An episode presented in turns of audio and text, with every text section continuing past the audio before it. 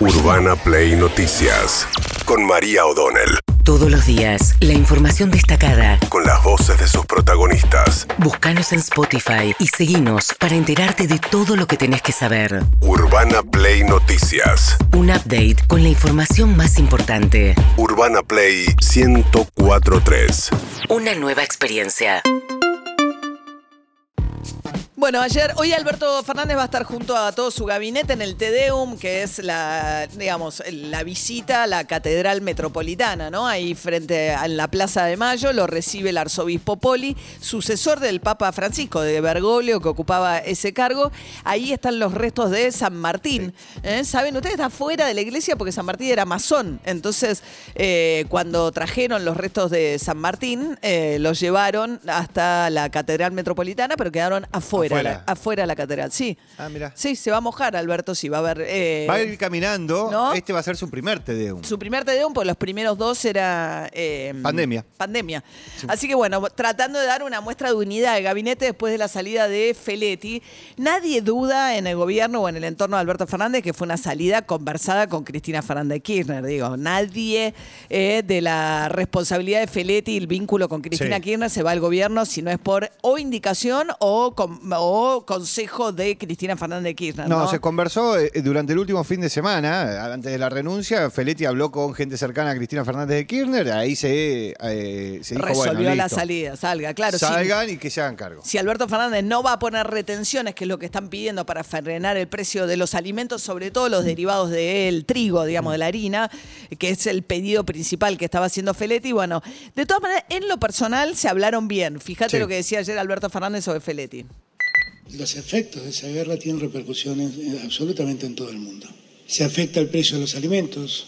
Hoy a la mañana, mm, y aprovecho para despedirlo y darle gracias por todo el trabajo realizado, hablaba con Roberto Feletti y él me contaba cómo se disparó el precio de los alimentos justamente cuando la guerra se desató, cómo se disparó en la Argentina.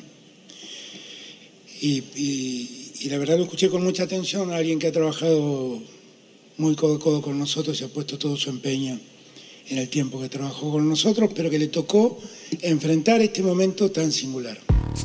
Bien, eh, ayer el, New York Times y los diarios del mundo lo que alertaban era, eh, eran unos titulares bastante catástrofe, que lo que decían era que Putin lo que estaba usando era eh, los alimentos para prolongar la guerra a través de los alimentos. ¿Por qué? Por las toneladas de trigo eh, que no deja salir de Ucrania y que después, ¿se acuerdan que Zelensky, el presidente ucraniano, denunció que le, bloquea la salida de 22 millones de toneladas de trigo y otros este, granos Y ahí están acusando a Putin de querer utilizar los alimentos para, eh, para la guerra. Mientras tanto, se va recalentando también la discusión interna, ¿no? Y a veces explota por estos personajes que no tienen quizás mucha relevancia, pero sí ofician como de voceros del malestar eh, más profundo del kirchnerismo. El caso de Fernanda Vallejo, la exdiputada del Frente de Todos. Creo que fue muy claro eh, Roberto en, en la nota, ¿no? Que acompañó su renuncia y, además su posición eh, pública venía siendo también muy clara en, en el último tiempo, porque la realidad es que necesitamos instrumentos concretos y específicos de política económica en la Argentina, como lo necesitan obviamente todos los países del mundo y estamos viendo distintas medidas que en todos los lugares se van adoptando justamente para buscar salidas a una impactante inflación internacional que está golpeando a todos los países y aquí muy fuerte en la Argentina. Pero, por ejemplo, incluso digo, esto no es solo un reclamo del propio kirchnerismo. De hecho, el propio Alberto Fernández dice, si fuera por mí yo pondría retenciones, las subiría, pero ya dijo la Corte Suprema que tienen que pasar por el Congreso y el Congreso, sobre todo por la presencia de Juntos por el Cambio y, y los gobernadores también de Córdoba, de Santa Fe, que están en contra siendo peronistas, no va a pasar. Dice, por eso no lo mando al Congreso. Pero fíjate, Manuel Álvarez Agis, economista, fue viceministro de Axel Kisilov, pero no tiene posturas mucho más moderadas y así todo él es partidario en este momento de subir retenciones. De este lado está el campo que no quiere subir retenciones. Del otro lado hay 44 millones de argentinos que le va a subir el pan 150%. Yo vería si me tengo que pelear con el campo. No me parece que tengas otra opción. Pero de vuelta, no es porque yo soy anticampo, me parece que son la oligarquía, creo que son especuladores. Hubo una guerra. El productor de trigo no tiene la culpa de la guerra.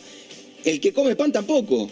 Entonces lo que estamos discutiendo es eso, por eso me parece que yo entiendo la discusión de 2008, entiendo la discusión de 125, la 125 estaba pésimo, estaba mal la norma, estaba mal escrita, estaba mal calculada, estaba mal hecha la cuenta, estaba mal. Entonces entiendo esa discusión, entiendo el lío que se armó y entiendo que cuando el lío se politizó dejamos de discutir la fórmula y empezamos a discutir otra cosa. Pero acá hubo una guerra, no tiene la culpa nadie, no es que Lustó hizo mal la cuenta. La 125 es la resolución 125, el tiempo en que Martín Lustó era el ministro de Economía Cristina Fernández de Kirchner, estaban subiendo los precios internacionales de los granos, mucho menos que ahora, y en ese contexto Cristina Kirchner dice, bueno, pongamos retenciones móviles.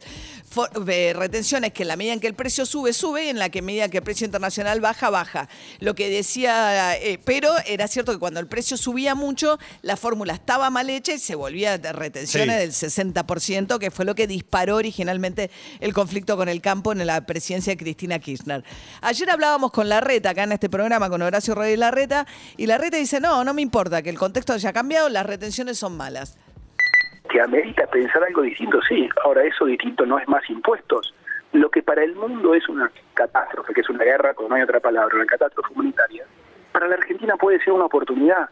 La Argentina produce alimentos, produce alimentos, con lo cual tenemos una oportunidad enorme de proveerle alimentos al mundo.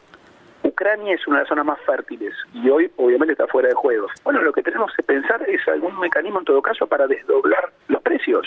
Algún, a ver, seguro no es con impuestos, seguro no es con más retenciones. Digo, basta de poner más impuestos. Bueno, esa es la postura del PRO cerrando filas eh, detrás de también las entidades del campo que son eh, y los productores que se oponen a esta medida. Eh, si bien son los exportadores también los principales beneficiarios. Sí, sí, en general sucede esto, digo, dicen, bueno, la sube de impuestos no es la salida, teniendo en cuenta que es un, tributo para un sector muy particular, digo, muy chiquitito, porque son los exportadores, pero no hay otra opción, digo, no, no, se propone otra opción. ¿Cuál es la opción? Claro, ¿cómo haces para evitar que sigan subiendo los precios tan sensibles? De los alimentos, todos los derivados de harina están picando en el mes de mayo en inflación. Tenés carne y harina, con lo cual además te empeora la calidad de la alimentación y eh, se hace cada vez más difícil para los sectores populares acceder a estos consumos. De hecho, eh, estábamos comentando que por primera vez en 10 meses cayó poquito, pero por primera vez en 10 meses cayó el consumo en supermercados, lo cual te da un indicador claro del efecto de inflación sobre los bolsillos. Esto fue en marzo con el pico de inflación de 6,7. Mientras tanto, Martín Guzmán anunció junto al presidente, Paolo Roca, el, eh, eh, creador de Techint, eh, una de las empresas multinacionales, pero más importante de la Argentina, ahora muy cerca del gobierno, porque es el que ganó además la licitación para proveer de los caños que supuestamente, si llega en tiempo y forma, van a largar el gasoducto para que salga el gas que se produce en Vaca Muerta, Neuquén, y llegue hasta el centro del país y se puede usar. Hoy hay gas en Vaca Muerta que no hay forma de sacar de Neuquén. A ese sector se le anunció ayer un régimen especial por el cual van a tener una especie de excepción al cepo. El cepo impide comprar dólares, pero también impide a las empresas sacar dividendos. En el caso de las petroleras dicen, yo tengo que invertir grandes volúmenes, si no puedo sacar nada, no sigo trayendo dinero. Bueno, a las petroleras Guzmán junto al presidente les anunció ayer una excepción, un régimen especial de acceso a las divisas. Dada la necesidad de que Argentina genere más divisas y que para ello haya mayor inversión en la Argentina, eh, vamos a eh, crear un régimen especial de acceso a divisas para la producción incremental de hidrocarburos que se cristalizará con un decreto presidencial. Lo que este decreto hace es apuntar a resolver limitantes y cuellos de botella del sector, permitiendo que las compañías puedan acceder a las divisas necesarias para garantizar los equipos especiales que se requieren para obtener producción incremental. Básicamente lo que se permite es que haya acceso a divisas para que se pueda justamente contar con los elementos que se necesitan para producir más divisas. Bueno, producción incremental es que van a tenés que producir más que el año anterior para que te den acceso a esas divisas. Y él dice, no es, no, y dice, pero esto va a ser virtuoso, no me va a dejar con menos dólares, me va a dejar con más dólares. Es lo que intenta explicar ahí Guzmán, me parece. Sí, la pregunta que se hace en el resto es por qué si yo Petróleo sí. Petróleo sí, y si yo incremento mi producción exportadora, ¿por qué no puedo entrar en ese sistema? Y Claro. Genera una tensión En otros sectores. en otros sectores y en el Banco Central, porque el que da los dólares es el Banco Central. Claro. Y eh, también sobre desarrollo con Culfa, ¿no? Claro. Me imagino, el que hace Que es, litio, que el es que el va a que hacer- recibe los reclamos, Ahí va. básicamente. Justamente, hablando de eso, ayer Alberto Fernández lo que hizo fue promulgar la ley que aprobó el Congreso del cannabis medicinal y el cáñamo, que ahora va a ser autorizada las plantaciones en la Argentina. Se supone que es, nada, una, un sector que le puede dar divisas en el futuro a la Argentina. Y yo que soy un empedernido luchador contra la hipocresía, les dije, ha llegado la hora de que la interrupción del embarazo voluntario deje de ser un delito. Y trabajamos para hacerlo. ¿Y qué pasó en la Argentina después de eso? Bueno, lo que logramos es que haya menos mujeres dañadas en su salud como consecuencia de embarazos hechos, de abortos hechos en la clandestinidad. Fueron batallas que hemos dado contra la hipocresía. Hoy estamos ganando otra batalla contra la hipocresía. Porque el cannabis, porque el cannabis era para gran parte de la sociedad una palabra prohibida. Bueno, no autorizó, la- la- no legalizó el consumo de personal recreativo del cannabis, pero es cierto que autorizando, digamos, el cannabis medicinal se hable de todo un espacio de flexibilidad, de indicaciones médicas, de gente que lo puede eh, plantar o consumir, incluso transportar dentro del país libremente, eh, en caso de que tengas una indicación médica para, eh, por ejemplo, insomnios Sí. este, y cualquier tipo de trastorno. No, y aparte se diversifica la producción en un montón de provincias este, donde se puede producir este, cannabis medicinal. Se prevé que van a crear 10.000, se puede llegar a crear Cannabis 10. con, con fines medicinales, Todo, ¿no? El uso de, a través del uso de aceites, ¿no? Y el cáñamo tiene otras, eh, otro tipo de usos. Mientras tanto, eh, Nicolás Crepla, que es ministro de Salud bonaerense, hablando acerca de la cuarta ola, recuerden que eh, de coronavirus, que no solamente en provincia de Buenos Aires, también en la ciudad de Buenos Aires. En provincia es libre, no necesita cita. En la ciudad de Buenos Aires se anunció ayer que van a empezar a llamar a cuarta dosis a los mayores de 18. Hasta ahora era solamente para grupo de riesgo y mayores de 50 años, que habiéndose dado la última, la tercera dosis, hace por lo menos cuatro meses los estaban llamando. Ahora mayores de 18 en todos lados. No vamos a saltear ese audio, pues estamos medio justos con el tiempo. Vamos ahora con Cecilia Goyeneche, la fiscal de Entre Ríos que ha sido destituida después de un caso ejemplar en el que logró una condena contra el ex gobernador Bordet. Dice que fue justamente el ex gobernador condenado en una causa que ella investigó quien estuvo detrás de su destitución. Bordet ha estado trabajando para esto, ha estado presionando para que voten en este sentido.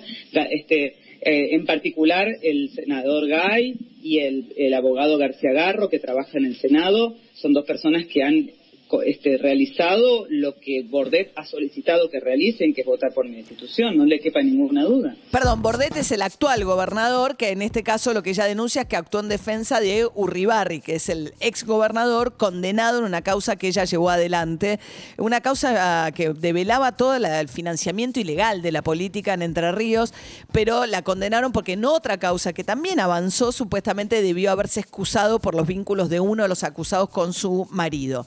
Y cerramos con la tragedia de la masacre en Texas, Estados Unidos. Un joven de 18 años entró armado a una escuela primaria. Él iba a un colegio secundario muy cercano, a una localidad muy chiquita en el sur del estado de Texas, lindante con México. Entró armado, mató a 19 chiquitos de colegio primario, mató a una docente. Después cayó abatido él también. Son 21 los muertos en total. La segunda masacre más importante en los Estados Unidos desde en los últimos 10 años. Escuchemos a Joe Biden, el presidente de los Estados Unidos. Parents will never see their child again. Parents will never be the same. Padres que nunca más van a volver a, su- a ver a sus hijos, padres que nunca más van a ser iguales. child is like having a piece of your soul ripped away. Perder un hijo es como que arranquen un pedazo de tu alma. Biden perdió un hijo, tenía a su hijo, digamos, más este, cercano, eh, tuvo un cáncer y falleció ya un poco más grande, pero está hablando también como un padre que sabe lo que es perder un hijo. Te queda un hueco en el pecho, como si te lo hubiesen sacado un pedazo de tu, de tu pecho. So tonight, I ask the nation to pray for them. As a nation, we have Quedás, quedás- quedás absorbido por eso, nunca más vas a poder salir. Así que yo le pido al país hoy que rece por ellos, ¿eh? que rece. Y después termina diciendo, ¿cuándo en el nombre de Dios vamos a hacer frente al lobby de las armas, pidiendo un mayor control, impedir el acceso tan fácil, tan peligroso de los ciudadanos norteamericanos que en nombre de la protección de una enmienda constitucional siguen defendiendo el derecho de los norteamericanos a comprar armas de la, de la manera más como uno entra a un supermercado y se lleva nada, un La kit. más simple que hay. Lo más sencillo del mundo, sin ningún tipo de control. Urbana Play Noticias.